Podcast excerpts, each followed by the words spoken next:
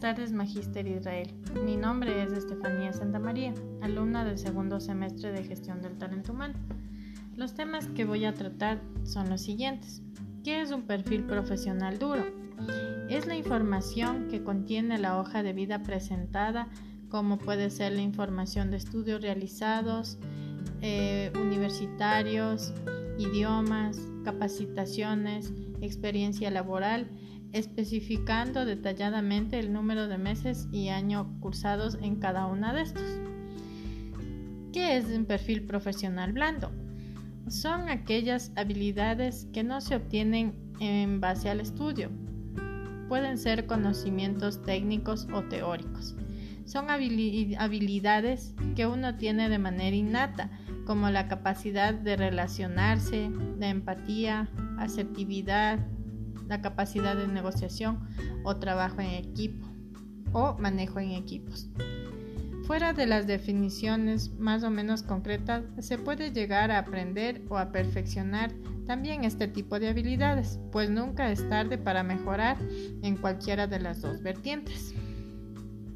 ¿Cómo influye el contexto del teletrabajo en el reclutamiento y selección de personal? En el proceso de selección eh, no afectaría, al contrario, a través de las herramientas del Internet se puede realizar estos procesos en los tiempos programados, ya que los procesos se realizan a través de las plataformas.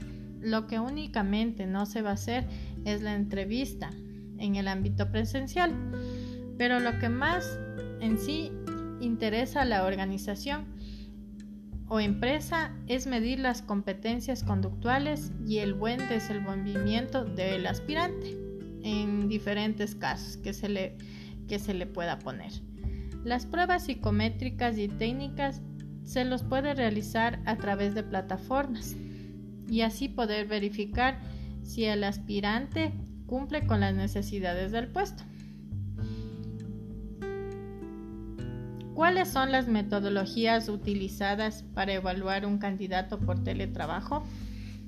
Dependiendo de las necesidades del puesto, se puede comunicar a nuestros aspirantes, ya sea por medios eh, electrónicos, llamada telefónica, por WhatsApp, que ha sido seleccionado para participar en un proceso de selección de cualquier empresa. Consecuentemente, Después se realiza una entrevista. Esta puede ser vía Zoom, Teams o Meet. En programando la hora y la disponibilidad de cada uno de los, de los aspirantes. Eh, en la entrevista se corrobora la experiencia, los conocimientos, la predisposición para el trabajo, las capacidades de cada uno de ellos, las referencias laborales, las referencias personales, la disponibilidad de cada uno de ellos, específicamente de los idóneos que fueron seleccionados para, para el siguiente paso que sería la toma de las pruebas.